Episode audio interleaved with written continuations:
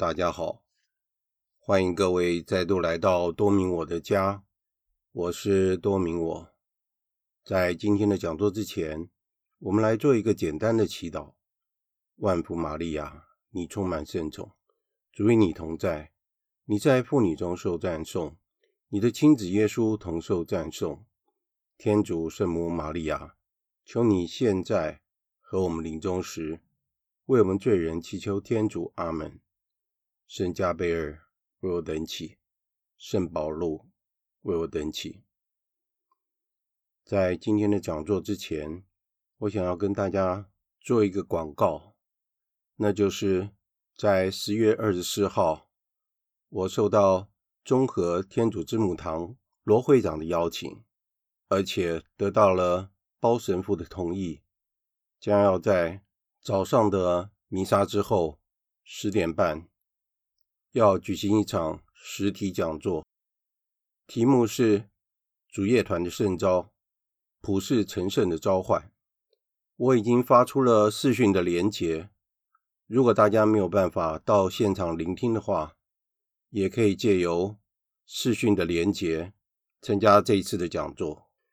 也请大家为我这次的讲座顺利成功祈祷。就在十月十六号，我参加了主乐团的乐退行。我遇到了好友 James，当天是他的生日，他带着他八岁的大儿子 Justin 也来参加退行。他告诉我说，他的儿子语言能力发展有些迟缓，他花了很大的心血。让他上特殊的教育之后，他的孩子还参加了英文的演讲比赛。最近，James 让他的儿子读了圣斯里华的儿童画册，他的儿子深受感动，而且感受到圣斯里华在安慰他。Justin 告诉他，他想要成为主业团的团员，可是。成为主业团的团员，至少要十六岁，所以让我们为 Justin 祈祷吧，也希望他八年之后能够如愿以偿。我一直很想要讲一段有关耶稣复活的笑话。有一对夫妇，他的先生不是教友，他的太太是很热心的教友，而且。他太太全家都是教友。有一次，这一位先生为了要讨好他的岳母，所以决定在当年安排了一个行程，到圣地去朝圣，也就是到以色列耶路撒冷朝圣。当他们到了耶路撒冷，每天的行程都是满满的。其中一天是到加尔瓦略山上。去参观耶稣被钉在十字架上的地方。到了那个地方，他的岳母因为回想到耶稣受难的情景，突然悲从中来，非常的感动。但是因为他有心脏病，结果当时就过世了。他的女儿还有她的丈夫急着帮他办理丧事。他们问了当地的礼仪社，这要怎么样处理？结果那个礼仪社说：“如果你们在加尔瓦略山这个地方当地办理丧事的话，大概要美金五万元的费用。但是如果你们要把母亲的遗体搬运回美国办理丧事的话，大概要花五倍的价钱。”也就是二十五万的美元。这位女婿想了一下，很确定地说：“我们要回美国办理丧事。”这个礼仪社的老板说：“你为什么要花那么多的钱把遗体运回美国呢？”这个女婿说：“因为我听说过，过去有一个人在这里死了，而且。”三天以后，他就复活了。我不希望有这件事情发生。在今天的讲座，我想要回到圣施礼华的传记，他们家庭所遇到的悲剧。我在翻译创办人的传记的时候，我发现创办人的一生不是那么平安顺遂的，而且在他的一生遭遇到了许多的困难。但是，他确实是被天主所拣选的人。他依赖天主的恩宠，就像一位好父亲一样，一步一步带着他往前走。我们来看一下，在若瑟玛利亚年幼的时候，他是就读于他的祖先卡拉桑斯的圣若瑟所创办的学校。这个学校专门是教育在街头上的顽童，还有最贫穷的穷人。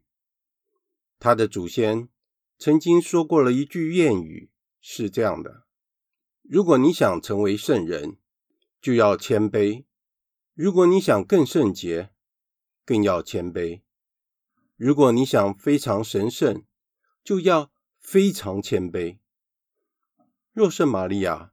则在他之后的岁月里，稍微把他祖先的这句话做了一些改变，而建议人们说：如果他们想要快乐，他们应该努力的成为圣洁的；如果他们想要更快乐，他们应该更神圣；如果他们想要仍然在这个世界上时非常的快乐，他们就应该要是。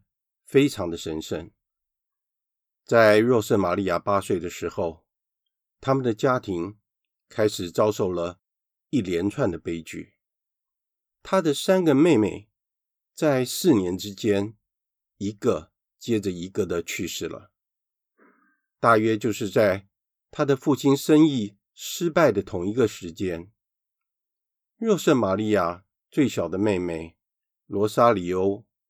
在一九一零年的七月十一号过世了，当时他才一岁。两年以后，一九一二年七月十号，他的妹妹德洛斯也去世了，年龄只有五岁。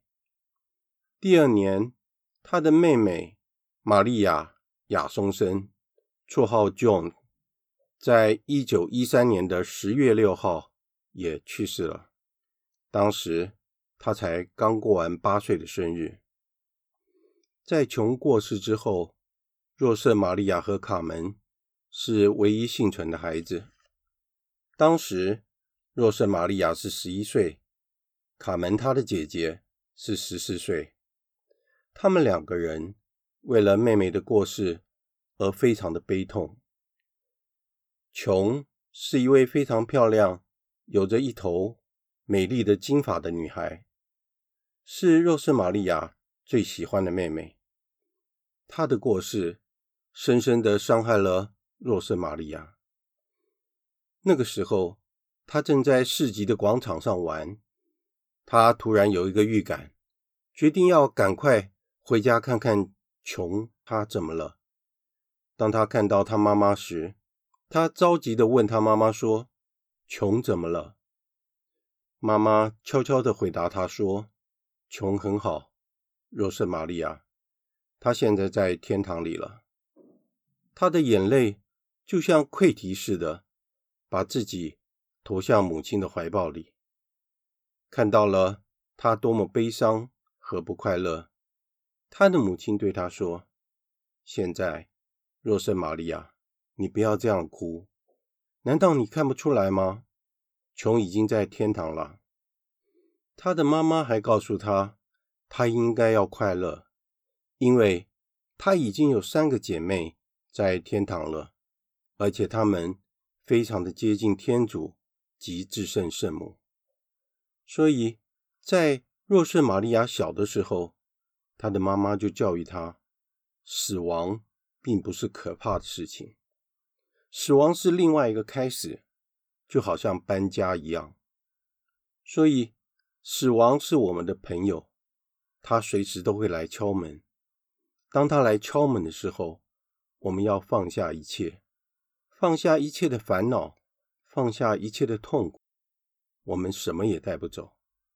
但是在这个时候，如果我们已经准备好的话，主耶稣基督会在天堂等候着我们，他会欢迎我们进入他的国度。按照若瑟玛利亚的姐妹死亡的顺序来看，是从最小的到最大的。若瑟玛利亚开始认为，下一个应该就是她了。为了避免这样的担心，有一天，她的母亲向她解释道：“你在十八个月大的时候发生了什么事？你还记得吗？医生已经放弃了为你做治疗，认为你会死去，但是……”我和你的父亲如何的向圣母玛利亚祈祷，因此你被治愈了。所以不要担心，你已经被奉献给托勒斯特圣母了，你会没有事的。然后母亲又对他说：“我的儿子，圣母的祝福一定会让你在这个世界上完成一些非常特别的任务，因为。”那时候你生了病，是生不如死的呢。就在琼过世的那个时候，他们家庭的事业开始陷入了困境。这个家庭事业最后是在一九一四年关闭了。若瑟玛利亚在那个时候只有十二岁，而他们镇上的人的看法认为他的父亲若瑟施里华。是一个好人，而他的事业伙伴对他耍了诡计。据说他们利用了他父亲的信任和善意，而最后导致了他生意的破产。若瑟玛利亚认为，他的父亲的行为方式是一个诚实的基督徒绅士所具备的。他看见了每一位债权人。都得到了全额的给付，而且在法律的义务上，他的父亲并没有必要这样做，所以他的父亲支付了这些人所需要的额外花费。他的父亲卖掉了所有的一切，他认为他必须要偿还所有的债权人，而最后他的父亲还清了所有的债权人。但是他自己的家族却身无分文。在那个时候，他的父亲大概是五十岁，而且所有一切都必须要重新开始。他的父亲曾经是一个富有的商人，而现在他必须要亲自去找工作。所以，在巴巴斯托这个小镇上，关于他们家原本是拥有兴盛的事业，又如何这样失败的呢？便成为小镇上茶余饭后之后的话题了。在他们家族内部，也对于若瑟施里华提出了批评。他的大舅子是萨拉高沙的总执事，他认为若瑟施礼华。没有商业的头脑，而且他的大舅子还指责他说，认为他更关心的是付钱给那些债权人，而不考虑到自己家人的福祉。所以他说道：“佩佩是个傻瓜，他本来可以维持良好的财务状况，而他现在让自己陷入于痛苦之中。”然而，若瑟玛利亚在晚年的时候，她非常同意她父亲生意失败以后所做的作为。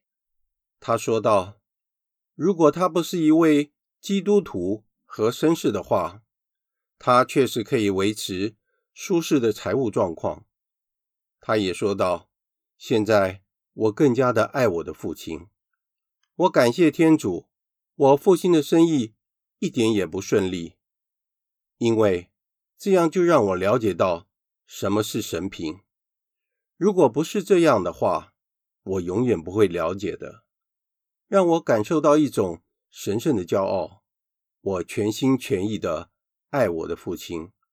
我相信他在天堂里享有很高的地位，因为他设法以如此的尊严以及卓越的基督徒的方式，忍受了在街上自己遭受所有的屈辱。最后，他的父亲在罗格纽的小镇上找到了工作，他成为了服饰店的店员。他独自一个人。在罗格纽，安静而认真地安顿他的新工作，同时也为他的家人寻找可以住的地方。由于他的个性，很快的就与店里的其他的员工相处得很好，并且获得了其他的员工的尊敬和信任。他们注意到他的父亲经常在早上去参与弥撒。而且总是很准时的，在九点就到了店门口，所以他有一个绰号，就叫做守时。有的店员指出，他待人非常的周到，而且他试着很礼貌的对待每一个客人，而且他非常的乐于助人。所以从这里我们就可以看到。圣施礼华的父亲的个性，就这样的也遗传给圣施礼华了。由于他的父亲有了新的工作，他的母亲和卡门还有若瑟玛利亚就在巴巴斯托收拾了自己的行囊，准备面对一个完全陌生的小镇，过一个更贫穷的生活，而且。不可预知的未来，在这里，我们不难想象到，一个圣人的过去，不是一切都是平安顺遂的，可能在其中面临了许多的困难。问题是，他的父母是怎么样面对这家庭的巨变，然后怎么样的教导他们的子女去面对生活中的困难呢？很多时候，当我们面对生活中的困难，或是预想不到的困难的时候，我们是怎么样去面对的呢？我们是开始抱怨，开始怨天尤人，还是会静下来思考一下，依靠天主的恩宠，继续的往前进呢？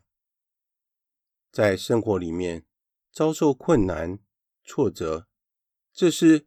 平常的事情，我们不要太惊讶，因为这一切都是天主所允许的，而且这是生活的一部分，这是正常的。所以，我们要以平常心去看待所面对的困难。重要的是，我们不要忘记，天主就在我们身边，我们是。天主的儿女，所以他为我们所安排的一切都是好的。我们应该乐意接受天主所为我们预备的所有的事情，我们乐意接受所有的挑战，因为如果是天主所爱的，这就是我们所要的，我们所愿意做的。我们感谢天主。让我们在面对困难的时候，还能够勇敢的迎向他们，面对他们。当这一切事情都过去了之后，我们才发现到我们变成如何的坚强。有一天，我所热爱的圣人教宗若望保禄二世，他说了一段话，让我非常感动。我把它命名为。勇者的眼泪，他是这样说的：流泪要比生气好，因为生气会伤到他人；而当眼泪静静地由灵魂中流出时，同时也洁净了心灵。在节目的最后，我想要跟大家分享一个小故事，叫做老班的祈祷。有一位神父，他在中午的时候，经常到他的教堂，他想要到祭台前看一下有谁来到教堂祈祷。就在这个时候，后门突然打开了，有一个人从走道进来。神父皱着眉头看着这个男人，因为他看起来有一段时间没有刮胡子了。他的衣衫被扯破了，而且破旧不堪，外套也破了，也磨损了。那个人跪了下来，低下了头，然后站起来就走开了。紧接着几个中午。神父都看到这个人，每天都到教堂，在那里跪了一会儿，一个饭盒就放在他的腿上。神父更加的怀疑起来，主要的是担心他的教堂会被抢劫。他决定停下来问那个人说：“你在这里干什么？”老人对他说：“他是附近工厂的工人，午餐的时间只有半个小时。”午餐的时间就是他的祈祷时间。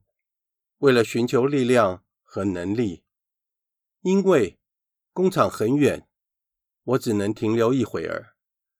当我跪在这里与主交谈的时候，我是这样说的：“天主，我只是来告诉你，自从我们成为朋友之后，我是多么的开心。你带走了我的罪过。”我不知道如何祈祷，但是每天总是一直想着你，所以耶稣，我是班，现在来跟你打个招呼。神父觉得自己很愚蠢，就告诉班这样很好，欢迎他随时可以到教堂来祈祷。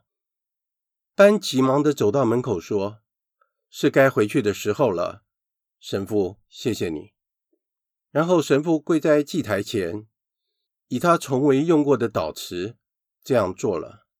当他在那里遇到耶稣时，他冰冷的心融化了，被爱而暖化了。当眼泪顺着他的脸颊流下来时，他重复着老班的祈祷：“天主，我只是要告诉你，自从我们成为朋友。”我是多么的开心！你带走了我的罪过，我不太知道如何祈祷，但是每天我总是一直想着你。所以耶稣，这是我现在来跟你打个招呼。有一天的中午，神父注意到老班没有来，随着更多的日子过去了，仍然没有见到班的踪影。他开始有一些担心，所以神父到了工厂里问起了老班，得知他生病了。医院里的工作人员都很担心，但是他给了他们一个激励。班和他们在一起的那一周，给病房里带来了一些变化。他的笑容和喜悦会感染人的，改变的人是他所给予的回报。护士长不明白为什么都没有任何的鲜花、电话或是卡片送来，他也没有任何一个访客，班还是这样的高兴。神父停留在床边，表达了护士的关心。没有朋友来这里表示他们的关心，他也无处可去，看起来令人惊讶。老班带着甜美的笑容说：“护士搞错了。”他不知道，他一直在这里啊！你看，我的一个秘密的朋友，每天中午他都会来到这里。他坐下来，牵着我的手，俯身对我说：“班，我只是来告诉你，自从我们成了朋友之后，我是多么的开心。我带走了你的罪过，但是每天我总是一直想着你。”而且我喜欢听你的祈祷，所以班，我是耶稣，现在我来跟你打个招呼。如果这个故事让你感受到被祝福的话，就将它传出去吧。很多人会走进和离去你的生命，但是真正的朋友会在你的心里留下脚印。愿天主牵着你的手，天使守护着你。如果你不以为耻的话，就将这个故事传给你的朋友和亲人。耶稣说：“谁若以我为耻，我在父前也要以这人为耻。”如果你不以为耻的话，就将这个故事传出去吧。因此，朋友，这是我今天来跟你打个招呼。阿门。今天的节目就在这里结束了。在结束之前，我们来做一个简单的祈祷。万福玛利亚，你充满圣宠，主与你同在，你在妇女中受赞颂，你的亲子耶稣同受赞颂。天主圣母玛利亚，求你现在和我们临终时，为我们罪人祈求天主。阿门。圣母玛利亚，我等希望上智之作为我等祈。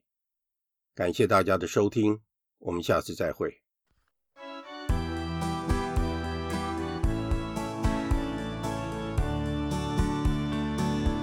主啊，打开我的心灵，你的慈